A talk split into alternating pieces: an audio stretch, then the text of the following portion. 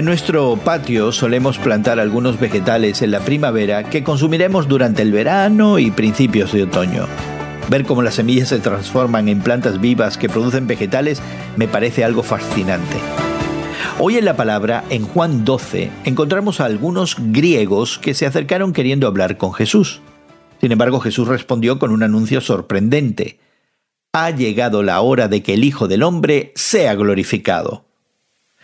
Antes de eso, Juan había dejado claro en su Evangelio que el tiempo de Jesús no había llegado aún. Su alcance inicial fue al pueblo judío, pero evidentemente algo había cambiado ahora.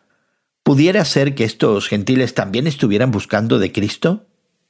Jesús enigmáticamente continuó diciendo, De cierto, de cierto os digo, que si el grano de trigo no cae en tierra y muere, queda como una sola semilla, pero si muere, da muchas semillas.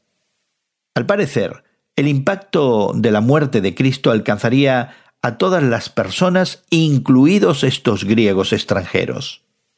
Jesús daría su vida en la cruz, pero a través de ese sacrificio atraería hacia él personas de todo el mundo.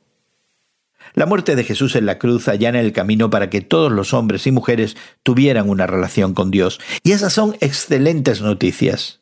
Si has puesto tu fe en Jesucristo, ¿por qué no aprovechas esta temporada navideña para darle gracias a Dios?